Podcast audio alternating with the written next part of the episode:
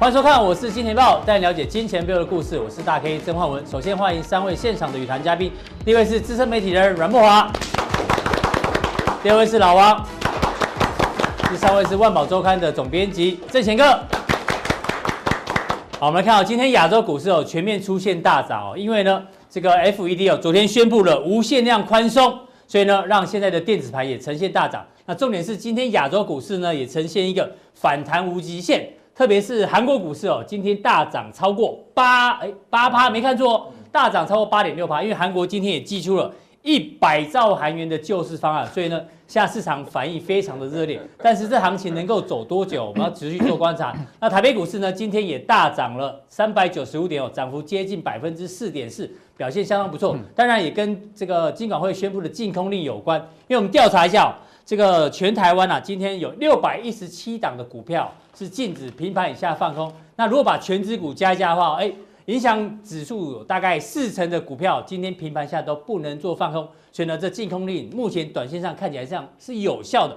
不过呢，我们回归到重点哦，到底这个无限的 QE，我们把它简单换成叫做无限吃到饱，到底好不好？下面现在要请吃到饱，先问一下现场来宾，慕驊哥，现在如果有人要请你吃吃到饱，你会开心吗？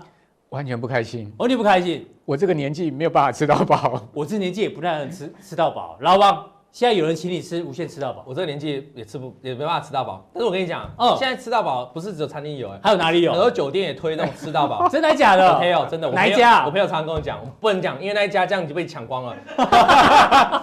什么设备都可以吃到饱，你知道吗？而且时间还可以吃到饱哦。这样的对我们来说，我们这个年纪也是美咖妹啦。对，以前大家很喜欢吃到饱，可是像因为疫情的关系哦，其实哦，这真的不太好，因为大家担心不卫生哦。可是呢，虽然大家不喜欢吃到饱，可是你知道，木华哥，市场行情哦，大家此时此刻欢迎吃到饱。你看，今天亚洲股市盘中哦，全部都大涨，对不对？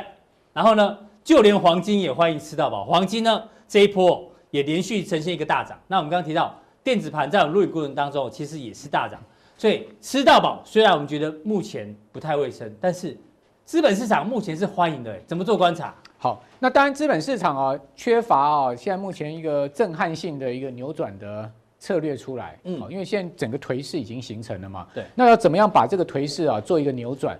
那当然你就是只能放大极无极限了嘛。最后绝招，对，所以说联准会就告诉你，我让你吃到饱，不然你还要怎么样？好，也就是说呢，现在目前全世界央行已经是啊，这个可以讲说是使使出吃奶的力量啊，拉抬这个市场了了哈。那至于说市场会不会拉得起来哈，当然还是要看疫情后面的状况。那现在目前最新的疫情确诊数已经将近快冲到四十万，接近四十万人哦。然后这个 recover 就是复原的哈，你可以看大概你可以看到，现在目前呢才是到十万人。对，换言之啊。这个医疗资源呢、啊，可能会形成是一个崩溃的状况哈，因为现在太多人要在这个医院里面，或是说自己在家里面哦、啊，这个做隔离哦。难怪西班牙听说有一个口罩，一个要卖将近一万块台币啊！而且我跟你讲，纽约州州长哦、啊，那个他呛下川普嘛，对不对？对啊，纽约州州长那个库莫他已经出来告急了，他已经向外求救哦。是啊，他跟全世界讲说，我们没有呼吸器，我们所有的医疗资源可能一个礼拜内。纽约市长白思豪也是啊。对啊。他说：“川普赶快拿物资来啊！”所以说现在目前整个状况可以讲说非常 critical critical 哈，所以这样的一个状况之下，当然我们对于整个疫情并不乐观了哈。是，美国现在确诊数已经逼近到四四万，接近到四万。好，所以说美国现在目前整个疫情呈现是一个全境爆发的状况。你可以看到美国五十州全部现在都都这个都有确诊的一个病例了哈。是，哦，甚至这个夏威夷州啊，已经把它整个封锁起来了。好，所以在这样状况之下，呃，所以。央行要怎么样去呃让市场啊恢复信心啊？它必须要放大决了哦。所以我们刚刚讲说，它给你一个吃到饱，这个吃到饱到底有没有用呢？可是我们可以看到，美国人似乎对这个病逝感还是无感了。对啊，今天有新闻说，这个加州的这个年轻人还在海滩 对开趴，然后我们总总接到有个朋友是华人，妈妈说赶快回台湾。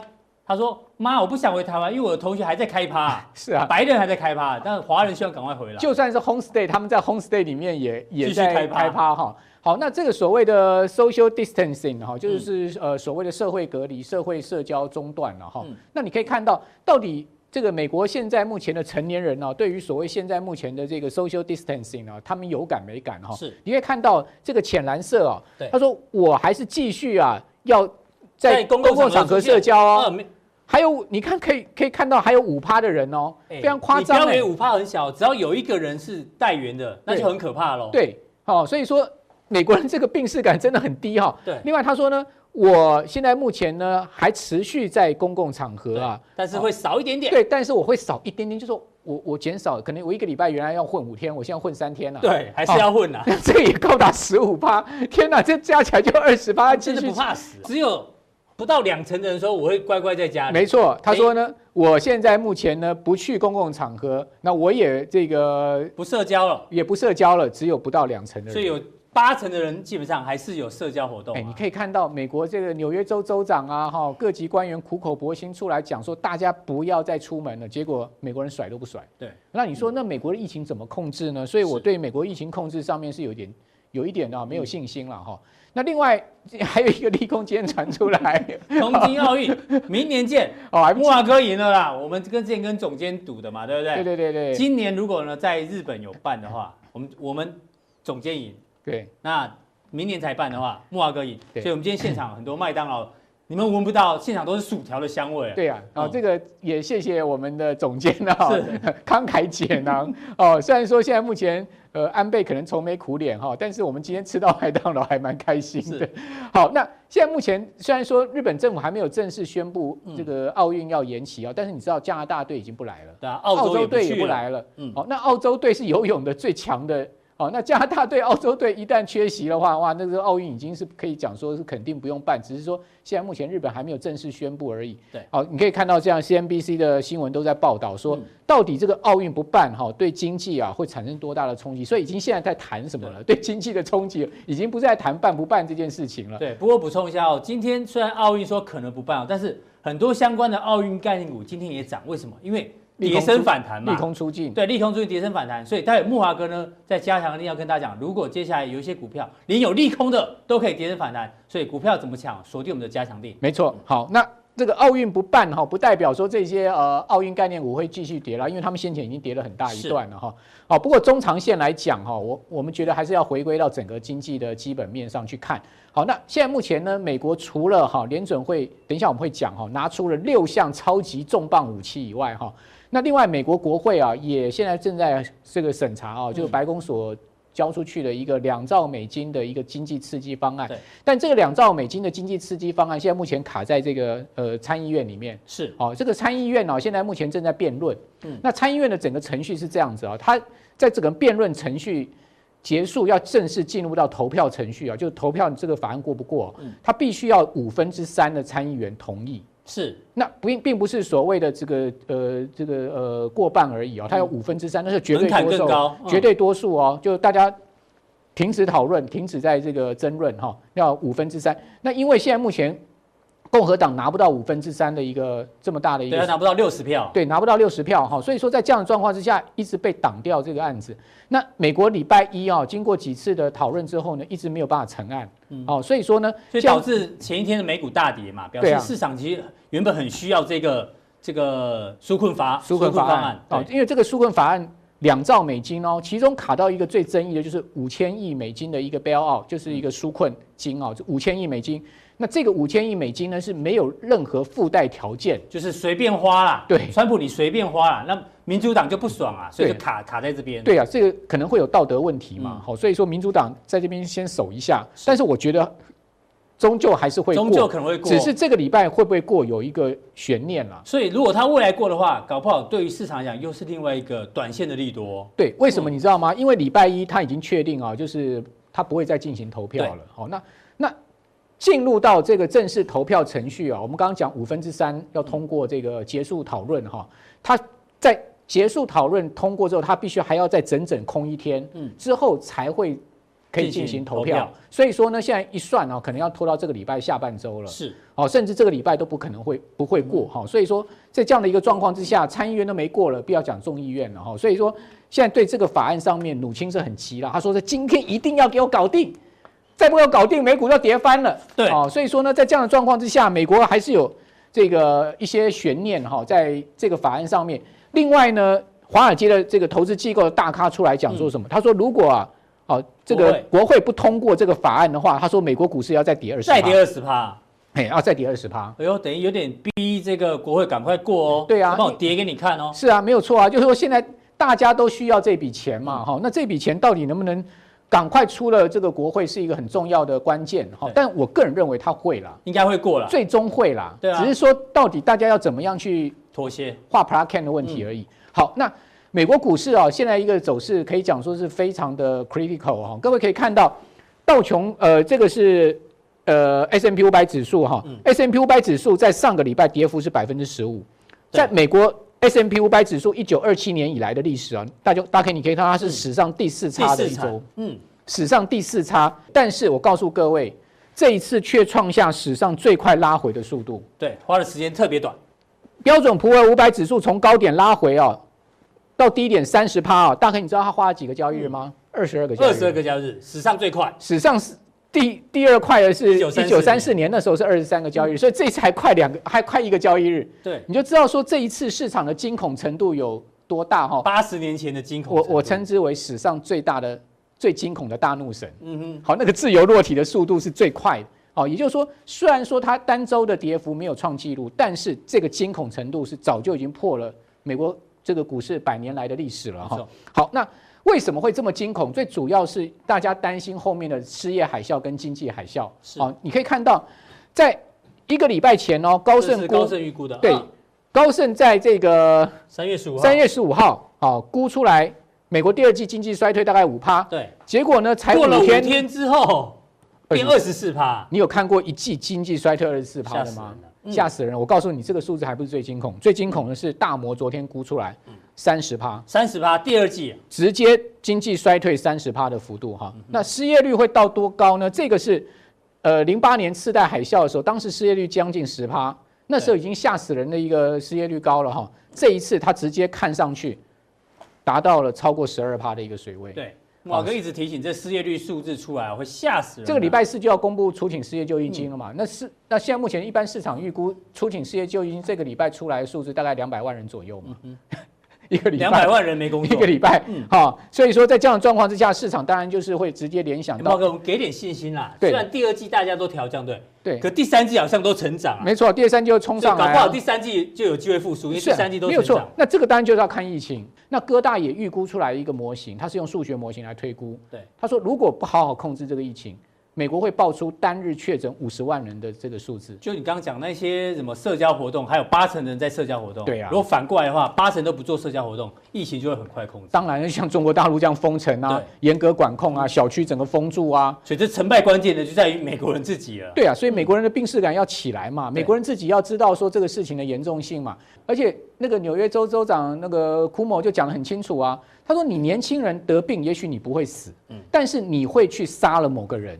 对。因为你会把你的病菌传染给你的祖父、祖母、你的爸爸妈妈，有可能你会害死他们。是，好，所以说在这样的状况之下，美国人到底能不能知所节制？好，这个大家真的在家里面关一个月，嗯，好，就是这次疫情能不能控制的这个关键了哈。那这也关系到后面整个会不会变成到一九二九年这个大萧条的情况？希望不要发生了。我们当然不希望，因为这个一旦来临的话，是全世界性的一个大灾难。好，所以在这样的状况之下，市场会联想到最坏的状况。所以说呢。最近股市的一个下跌哦，就已经反映到市场联想的最快状况。好，那虽然说最坏状况是不是在这个时间点上面，我们不敢定论。嗯，但是我有一个统计数据给大家参考。是，这个就是从这个呃一九三七年呢，美国历次啊经济衰退周期。好，我们可以看到它是一个 recession，就是经济衰退周期，从高点哈到低点。好，整个 S M P 五百指数的一个变化，高点到低点，普遍的跌幅大概在差不多三到四成啊。对，百分之三十到百分之四十，那多的话有可能会是达到百分之五十的这样的情况。好，五十七的这样的情况。好，那拉回的时间呢？短则各位看到最短最短四十三天。那呃次短是八十七天，再来是九十九天。那一般来讲哦，都是要数百天的。那最长的话，它会到九百多天哦。好，那让大家去心里有一个。呃，这个底，也就是说，对，这一次，这一次到底大家可以你觉得是什么什么样的 recession？它是一个技术性的衰退。如果它是一个技术性衰退，我个人觉得大概百日左右。对，其实你看到从二零零八年以来，股市不是因为 QE 的关系吗？啊，股市是涨，这股市是上涨过程当中本来它就有泡沫在里面，因为资金太多，所以你现在除了是修正这一个原本的泡沫，现在如果万一这个疫情这个没有结束的话，会影响到未来的基本面，所以基本面有没有泡沫在里面，现在是我们现在最担心的嘛。对，好，所以说再怎么样，美国股市。的一个修正期，以最乐观的情况来看，都要修正到五月到六月，是那幅度大概都要在这个三成到四成。那这次当然幅度已经差不多达到了，哦，只是说会不会更严重到五成甚至更高的修正幅度，拉回的时间会不会更久？那要看整个疫情跟整个经济衰退的状况。好，那你可以看到这一波拉回了三十三趴，大 K 你觉得够了吗？熊市确立了啦，这一波涨了十年百分之四百，熊呃这个多头结束，熊市确立了，但是。熊市确立，跌三三趴够不够？嗯哼，好，大概你觉得够不够？啊，要回答，当然了，我觉得短线够了，短线够，中线我觉得还要再再看那美国人。我的看法跟你一模一样，嗯、我觉得短线会弹，对，那弹几天我不知道，嗯，哦，我比较倾向就是说今天一天了嘛，对不对？对，明天礼拜三、礼拜四，嗯，可能有三天到两天的行情的反弹，以台股来讲。是，好，那现在目前我们看到这一波。呃，五日线已经快走平了，对不对？对。好，今天有谈到五日线附近，那下一条线就是十日线，大概九千六，能不能过？嗯，好，就是一个悬念了嘛。好，所以大概我们先以十十十日线作为一个呃这个上档的空间。是。好，那为什么会这个短线会反弹呢？是因为联准会史无前例的祭出无限的 QE。嗯。哎，这个无限 QE 有点像什么，你知道吗？沙诺斯那个手套。啊，我们的手套还留在东升，真是的。那个沙诺斯的手套啊，对啊，那个无限手套，他要地球消失一半人就消失一半人，他要他要怎么样就怎么样，你说他威力大不大？好，所以这这个无限 QE 有总共有六个非常重要的里面的指向。嗯，那这六个指向呢，第一个包括了就是。大量的无限量的买进美国政府公债跟 MBS，嗯，另外呢，他还创建了很多的信这个信贷工具哦，这过去听都没有听过的信贷工具，针对了市政债，针对了中小企业，针对了优质公司债，针对这个雇主、中小企业，甚至连消费者。都要提供信贷工具，这是等于就是某种程度全部都有定向降、定向放钱的这概念嘛？对，定向这个定向的这个宽松宽松，定向的族群都有。也就是说，联准会把钱放在你前面，让你来借就对了。嗯、只要你能拿出抵押品，我就让你来借，符合我的条件的抵押品。是，他的意思就是说全面的纾困、全面的融通就对了。那我觉得在这样的一个情况之下，市场多少会回过神来。哦，虽然说美国股市昨天是破底，哈，但是我觉得市场多少会回过神来哦，觉得说，哎，短线上面是不是也检讨一下，是不是也跌多了，哦，而产生了一波反弹。好，非常谢谢木华哥带来的这个，他认为短线上哦是有机会，但是中线跟长线可能还是有一些风险。那待会反弹怎么强呢？锁定我们的加强錠。好，这个昨天美国股市虽然下跌哦，但是有一个族群呢特别强哦，就是在科技板块啊，像这个费半昨天呢，哎，大涨三点四趴。比这个道琼跟标普五百更强哦，而且如果从技术面来看，其实费半跟纳斯达克其实哦开始有一点筑底的味道。除此之外呢，我们看两档股票，Intel 跟 AMD 哦，昨天呢涨幅哦都比费半来的更强。为什么？因为他们既然说，哎，他们哦未来呢，即使现在新冠肺炎很严重，全球有有这个供应链断的危机，但是他说他们供货无虞。比如说 Intel，他们提到他们在美国跟以色列、爱尔兰跟马来西亚、越南，哎。他们几个供应链啊，目前都是正常的在运作，所以呢，它的这个供货的交付率啊，哎，超过九成，所以让它股价昨天大涨八趴以上。MD 也提到，哎，其实哦，目前呢，虽然有一些影响，但是呢，没有大家想象中来的严重，所以股价也大涨。再加上他们的线型哦，其实呢，都有一点筑底的味道。所以正贤哥，半导体这个费半昨天这么强，今天台湾的半导体也很强，所以接下来怎么做观察？其实从半导体的一个角度来看呢，嗯、其实我们都知道最重要的就是什么？就是我们的护国神山。那我们护国神山呢，就是牵扯到 Intel 跟 AMD 的恩怨情仇。我们知道 AMD 这次能够大逆转，完全是靠我们护国神山的功劳。嗯、所以我认为呢，大家呢，今天很多人说，哎，这两个大涨有没有相关概念股？其实这些概念股涨得倒不多。我们仔细来看，其实只要台积电还在，嗯，台湾就不用怕了。那台积电到底值多少？这是大家现在非常有意义的一个问题，到底台积电可不可以买？多少可不可以买？然后呢，到底这些台积电概念股也能不能买呢？是。那我今天呢，换一个很有趣的角度。嗯。呃，我记得呢，台积电在最低的时候跌到两百三十六。那如果直接看 K 线的话，可以看出来，它最低跌到两百三十六点五。那它的前面的低点是二二七，是非常的接近。但是我觉得这个二三六点一比二二七更便宜，更便宜。为什么？嗯、因为这二二七点五，我们可以回过头来看，这是赚十三点五四。对，你把它除起来是十五倍。嗯。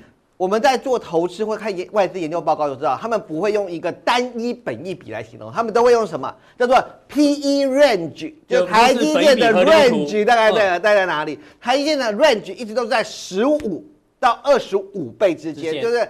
那你再看看今天今年所有人在预估台积电的金额是十七块，但是我个人认为，就算不是十七，我们把十七来看，嗯，十七你把它乘以十五，是又比这个价格，大家听到吗？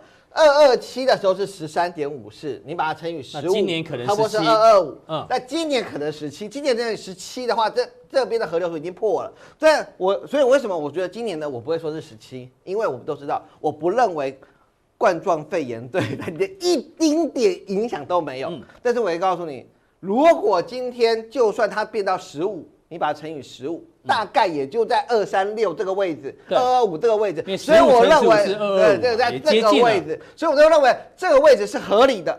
然后我再跟大家说，台积电也很少有人，只要是最坏的时候过去了。我今天为什么觉得在这个时候常常跟大家讲说最坏时候过去了？我跟大家提醒一下，新冠肺炎最坏的时候过去，并不会是新冠肺炎染病人数的最低点。大家听得懂我吗？嗯。韩国认为已经被控制住了，韩国股市的最低点不一定会出现在新冠肺炎人数的最低点，是就像我们的 SARS 疫情，它是出现在增幅的最低点。现在全世界都已经锁国了，都已经封城了，大家只要认为这个趋势是节衰减的，其实总人数在上升的时候，往往都出现在这里。就像一档景气循环股我说的，记忆体的最低点往往是它的跌幅最大的时候，然后就结束了。当它跌幅开始收敛，其实股价往往就是低点出现了。哎，意大利今天有提到他们的这个死亡人数有开始往下收敛，对，收敛了，还是死了六百多人，对，有收敛。我要讲，不是没有人死，也不是没有人得，而是收敛的时候，往往就是最恐慌的时候过了。是。那我我想跟大家聊的呢，为什么今天花很多时间在讲这个？就在普通定上。因为加强定上，呃，有一些朋友还是不能看得到，所以这这是一个很普遍的观念，我想教大家。嗯，呃，我们过去常常认识一些有钱的朋友，例如像何董，对，有钱的朋友，那叫何董这个人来讲打出两千五百万难不难？不难，不难。他之前我们他感情啊，他在问一些有趣的投资。那那何董如果两千五百万在台北市，大概可以买一个三十平的公寓，嗯，或者是四十平的公寓，三十平的电梯大楼，对，很合理，两千五百万。这两千五百万你拿去租给人家，你不要自己住，当包租公，当包租公，对，不是套房的话，嗯，我告诉你，收三万五到四万很偷笑了，是，十二个月收五十万，没有很差，嗯，两趴的报酬率，两包的投报率，那如果你今天拿去存台币定存，那不用讲了，那就是一趴的定存，是，所以我今天其实是要用这个东西来教大家，另外就就是，因为这是一个真实的例子，嗯，对。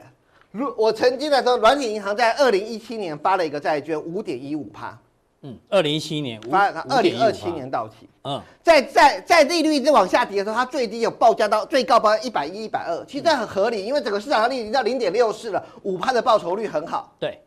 可是软体，所以呢，这个我的意思说，软体银行认为这五点一五趴，哦，不好意思，我先从简单开始讲，就是如果你今天买软体银行的债，如果你是一百块买的话。你就是报酬率五点一五趴，是，这已经是世界上很不错、很稳定的债，五点一五趴。那如果我们买一百张台积电，一百张台积电，五点一五趴，这有大大概啊可以领一百二十五万。我们如果买台积电，一年以台积电每年固定的配息给你，甚至他也说了嘛，因为获利越来越好，所以他可能会超过十块钱。嗯，我们就当做十块钱就好。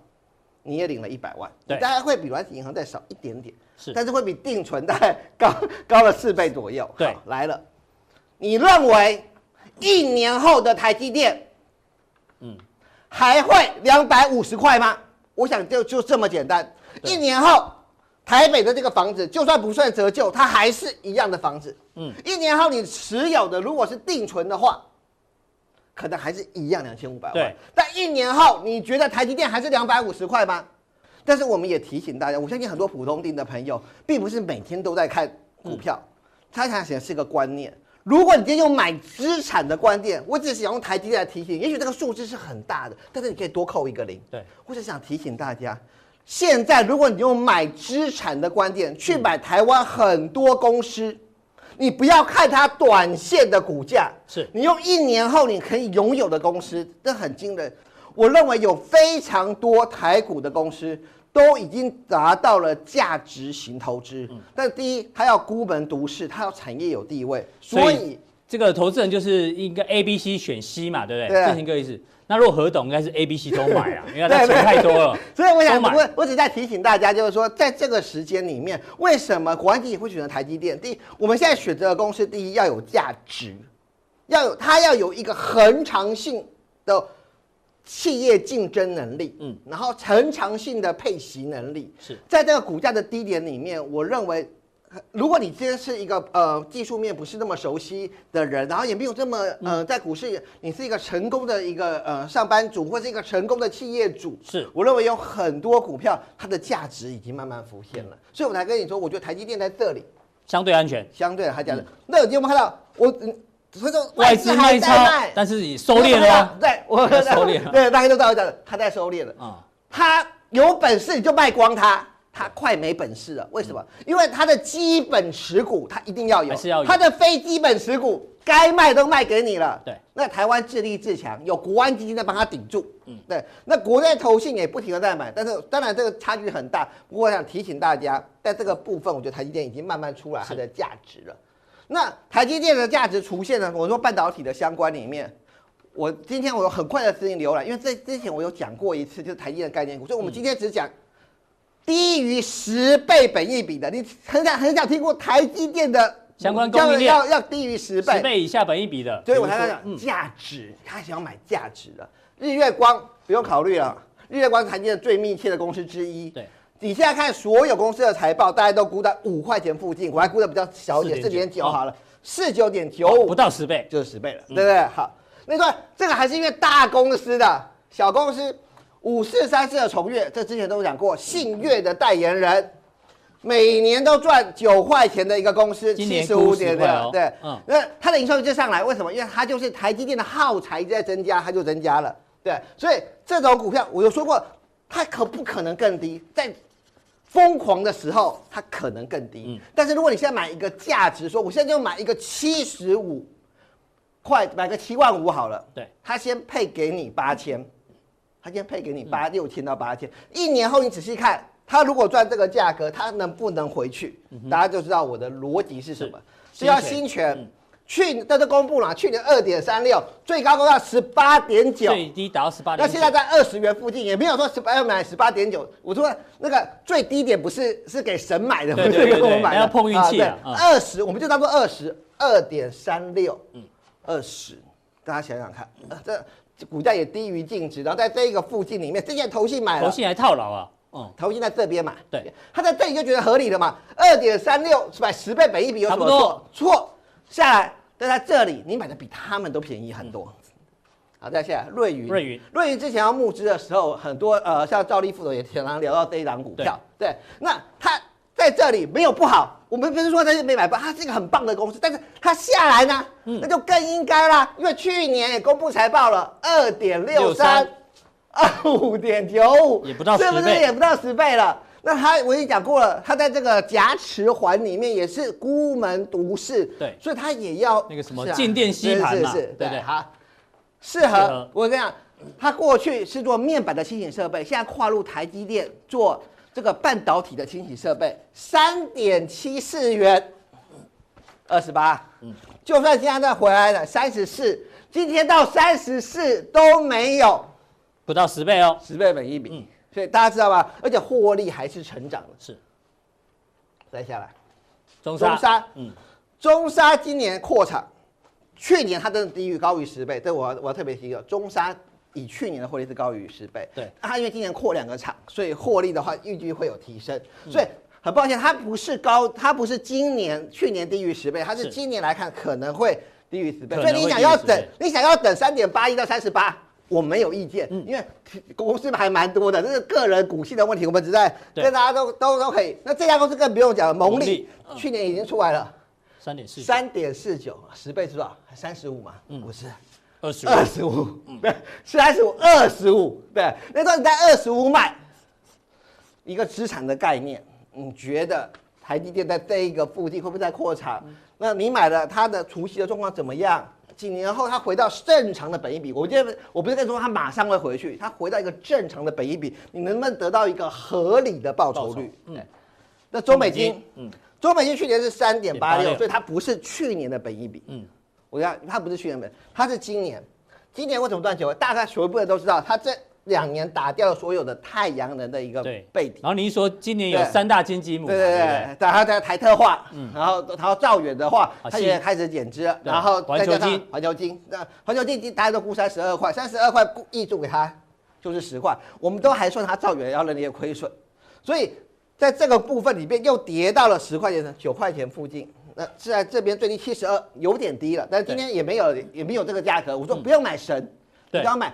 相对低一点的可以，对对对，好，再来，之前我记得我在这边讲的时候，他就喷出了，对，我就讲就喷喷出了，啊，卖掉当然也很好了，喷出就是要股票啊，很多人很适合跟他天长地久，但是啊，如果你在很快的时候就赚了他两成，嗯，那也可以跟他短线分手，是，那呃，你可以寻找更好的，对，就停损跟停利都要下一个男人也许会更好，下一档股票也许风险更低，因为它的股票是有 tempo 的，那它。跌到十三点四元，我们再看它去年赚了一点五块，那去年那这个隐藏版的这个净值有到十四点二三，是不是股价净值比都低？嗯、你说你现在买的风险是不是比这个时候的风险更低？更低，嗯，对，所以我就跟大家讲说，我们要买买十倍本一比。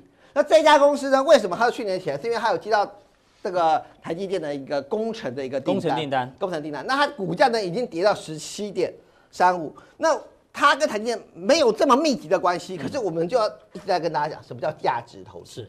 你就是他一直说买两块钱，那现在提到十七点三五元，那就是每年去跟他领一个稳定的息值，我觉得都非常的一个安全。是，所以在这个呃，那这档股票呢叫圣一，这之前可能也有一些呃研究人员会提过，它跟崇越比较像，但是不一样是什么？崇越是代理，对，它是自己做。自己做，对，就是它的这个化学液呢是自己做，那还有部分它已经打到台积电的这个里面，所以它就稳定的赚个六块钱左右的一个公司。那股价从一百多块回档到七十六，那这个七十六你刚刚有没有看到？这是这么久以来是的低档，对，所以你买的价格几乎是所有的最低。那它过去一直都是六块六块六块六块的一个公司，我认为也是一个相对的一个底部区。所以在台积电稳住这个江山，我知道。很多人会跟我说啊，台积电现在已经没有两百五了，怎么办？嗯，等，等，因为我们要得到一个合理的价格。大家不要看股市做，以为这样就一飞冲天了。没有站上月线之前，都不是一个趋势的成立，可以等。嗯，因为以现在的一个疫情，我们虽然表面上我们都认同说啊，对，因为封国封城了，所以可能会造成比较呃收敛的状况。可是这些上没有一件事说得准。对，我们可以等好价位。我们等到好的价位再出手。那在这个情况之下，我个人认为这些股价低于十倍本益比，然后在半导体中又跟随着台积电一起成长的公司，也许我们已经错过了台积电二十三点六的十五倍本益比。嗯，但是那它的周边我们就不要要求十五，我们就等到十倍本益比再来买。这样的话，对投资人来讲会是一个比较安全的想法。是，好，非常谢谢这个郑贤哥把这个。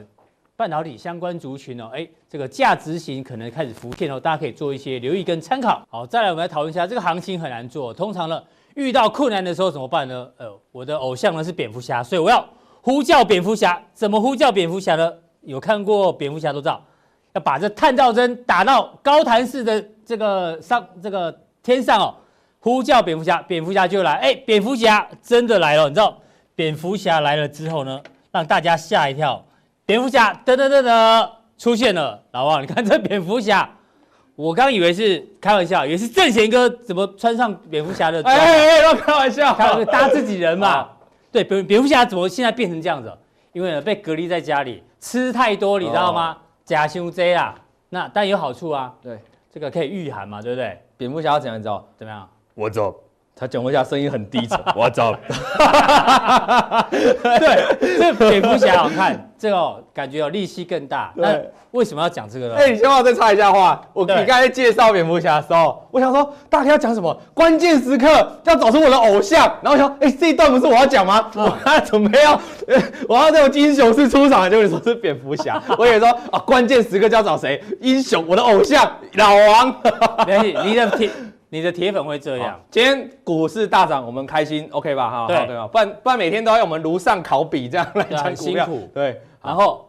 为什么呢？像蝙蝠侠这样，因为他可以吃这么多，比较家里很多东西可以吃。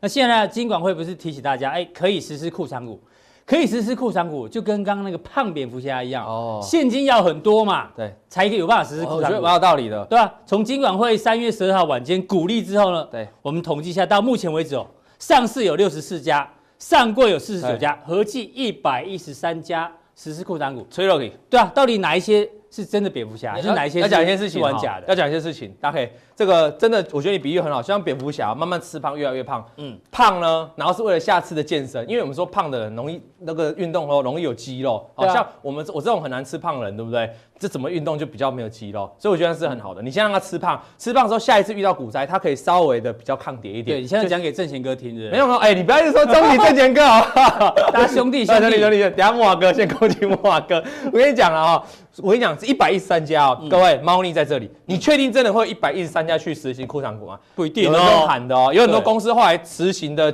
这个。对，那个比率是零啊，对，有是二几趴。那为什么要实施库藏股？刚才讲了嘛，这个吃饱好过冬嘛，哈。也许接下来，而且政府如果靠国安基金，也不过就是五千亿嘛，哈。对啊，他们多少买一点，帮忙一下，帮忙一下啊，帮忙抬一下轿，还是不错的哈。嗯、那我要提醒大家，库藏股不是只有台湾在玩的游戏，甚至美国像现在鼓励他搞库藏股在救市啊。日本的软体软体银行啊，呃，宣布还要花多少？一百八十亿的美元哦，去买自己的库藏股，买一买大概在外流通可能剩下四成左右，嗯、就非常少，人家只有腰的，所以昨天是直接涨二十趴，锁上涨停板了哈，软银。所以，所以如果所以依照这个反应来说啊，库藏股的宣布要库藏股，其实对股价短线极短线的反应当然是怎样？当然是好的。所以你看到最近联发科。不是超强吗？它不是今天强哎，它昨天就很强哦，三天涨涨了大概二十几。那你要想这三天是大，这三天昨天是大跌三百多点哦，还是非常强。所以这当然就是同异曲同工之妙，宣布这个要实施库藏股了哈。那我们往下看下去哦，所以库藏股，我个人有个概念，它大概是一个问题来问大家，问各位观众，问大 K，嗯，你溺水了，谁会来救你？是妈妈还是？因为我常常有个问题是说，妈妈跟老婆溺水，你要去救谁？我先问你，你要救谁？妈妈跟老婆同时溺水，好好讲。妈妈问我，我就救妈妈；老婆问我，我就救救老婆。老王，你问我，我救你，可以吗？那我跟你讲，我都不救。哎，不要乱讲话了啊！那我们现在反过来这个问题，因为那问题实在太太难抉择。但是反过来就好了。你如果换成是你落水了，你溺水了，你觉得是妈妈会跳下去，还是老婆会救你？他们两个都会来救我。对，那你真的想太多了，一直破你的梗，你真的想太多了。我跟你讲，我跟你讲，如果你今天把财产都分给老婆，他就不会来救我了，不会鸟你，谁救你啊？对，但妈妈不一样哦，你即便没有拿一毛钱，那你要来救我啊？像电视观众，你要来救我，我会救你，我会救你。我现在不再救你了，我是你的蝙蝠侠。是啊，各位观众，我跟你讲，如果你溺水了，你妈妈，即便你曾经你有没有把任何一毛财产拿给你妈妈，我认为你妈妈还是会救你，真的是这样。那你老婆我就不见得，因为 搞不好你老婆又没在看节目，搞不好想离婚的。好啦，我钱拿到就告诉你啊，不管你了。那么有有结论嘛？大家结论就是妈妈一定会救，就是这样啊，就结论啊，老婆。其次再看啊，再看情况，看交情，看交情，看看你有没有利用价值啊。好，那么哎，等下又要被说物化女性，这不是物化女性哦。当然，我们问题反过来哦，如果是女生的你，这个女字旁你溺水了，是妈妈还是老公会来救你？我跟你讲。通常也是妈妈，老公更不会救，不是爸爸跟老公吗？有有可能的哈。那我们回过头来，好，最近这么多公司在库藏股了哈，库藏股。那这么多库库藏股的情况下，我们要去筛选这个条件哈。那跟大家讲一下库藏股的好处在哪里？就妈妈等于库藏股啊，这个概念是在这样，妈妈就自己公司拿钱出来买库藏股嘛。对，急跌到低档护盘这是常识，就是说。大跌的时候，急跌来之后，他一定要进行做一个护盘。目前是这种情况最多，这种情况最多，而且政府要求他们啊、呃，可以尽量做护盘，就这个动作。第二个就库藏股的护盘呢，短线我认为撑得住，可以撑住短线。绝大多数，但少数特例不要拿出来讲，就绝大多数可以撑住短线。短线，然后套个圈圈。在第三个横盘震荡的库藏股容易大涨，这是猫腻哦。嗯，有些刚才其实是大跌的库藏股，对不对？对。那有些公司哦，股价是横盘哦，没有跌哦，没有跌也连。突然说我要库藏股哦，哎，这种等下我找例子给他看，会发生什么大事？容易大涨，因为你要想。这个平静无波的水面突然来了一点浪花，对，代表有事情要发生。丢一颗石头，浪花会很大。对，这个补充就多了。第四，高档库藏股重看不重要，就说如果你股价涨很高，突然急跌，哦，都跌一阵子啊，你突然说我要再宣布库藏股呢，这重看不用。过去有太多经验，然后一一来跟大家做。所以就从未接的角度来看，我我单纯从未接了哈，因为基本面是正贤哥的专长，那我就单从技术面、筹码面来跟大家做分析。好，我们现在看下去哦。这个是神盾，我现在都举例啊，过去的历史经验啊。对，神盾在这个时候啊，在二零一七年、二零一八年，神经在这边只是大量的库藏股。库藏股实行完了之后，短线有没有发挥作用？有啊，短线的确上涨啊。可是你拉长长线来看，哎，那时候了哈，长线大概好几个月、四五个月、五六个月都没动哎哈。但是长短线的确有发挥止跌的效果哈。这样大家有问题啊？那通常它的惯性就是急跌到低档。好，那我们再看第二档啊，这个是智障，一样举例哈。这个滞胀呢，它是急跌过程中急跌，也是一样急跌，从这边其实从这边开始跌跌跌跌跌跌下来了，公司派受不了了，开始宣布库藏股，是不是一路护盘护盘护盘护盘之后呢，到了这边开始回档，因为开始没有公司的买盘了，所以短线会震荡，可至少它在短线有没有发挥了护盘的效果？短线短线都是有的，但长线来看，嗯，好像就震荡这样慢慢走，就海浪也还好了哈，但是短线一定有哈。那再回来看横盘震荡的个股，刚才讲容易大涨这一段，哎。大黑急跌应该是这一段吧？哈，对啊，这一段没有急跌啊，而且股价是慢慢往上爬升哦。是为什么公司在这边宣布要库藏股？这是台加硕在二零一七年的时候，台加硕买完之后呢，哎，刚库藏股一结束有回档。我刚才讲，因为公司没有买盘了嘛，可可能会震荡一下。可是你看整个长线就直接走喷出啊，等于是库藏股买在非常低的位置，搞这种。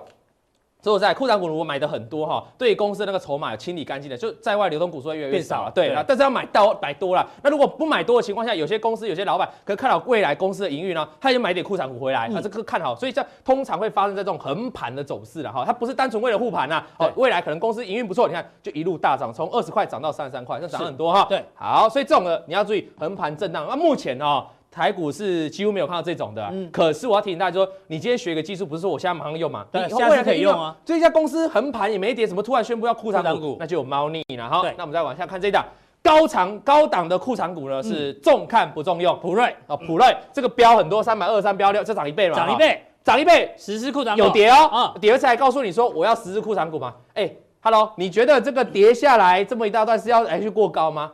这不可能嘛？库藏股过高很怪，很很难呐，很难呐。不，这个然后就一路哎，这种股票还有一些我们的之前的股王，前前前股王。那个宏达电哦，也曾经在一千多，然后一直跌跌下来，一直到库藏股对，一直跌嘛。所以如果是大涨一波的，说告诉你说要实施库藏股，那你就要小心哦。这种股票可能会哇，其实是往下崩跌了哈。当然我们这个崩跌的情况，你看怎么护哦，都护不住，就一路跌，一路跌，一路跌啊。所以你要很清楚一个概念，就是库藏股的基期还有它的作用。当然我们无法去了解，到时公司去买库藏股要去干什么？对，因为没有内线。但是你可以从基期来判断说，这真的很高，所以要小心哈。大概是这样的逻辑。那我接下来要告诉大家哦。库藏股呢需要被检视。嗯，刚才我们是说为什么会发生库藏股的原因跟它的基期，对不对？对。那库藏股你要去检视它，对啊，有没有说谎啊？哪些时候你可以继续布局嘛？或者是有些时候都是这种大跌下来的库藏股，对不对？大跌下来库藏股，我要决定我怎么可以买啊？这么多档库藏股是大跌下来的，我怎么知道这一档可不可以买？这时候你要透过检视，多一个滤网，多一个滤网，没错。第一个。过去库藏股有没有说谎？嗯啊，第二个内部人有没有增加持股？第三个股价净值比有没有小于一？第四个技术面长线筑底。哎，这道理四个这样是这样快速讲过。为什么我这么快速讲过呢？因为我等一下加强定就会专门针对这四项做一个很细一点，而且把最近有增有最近有那个库藏股的股票拿出来一一对比呢。那如果你想知道的话，就等下加强定再见面。好，非常谢谢老王。今天从这个库藏股，这个位阶很重要，但是呢，有更重要的的滤网呢，待会锁定我们的加强定就知道。那非常谢谢大家观赏今天的普通定，待会更重要的加强定马上为您送上。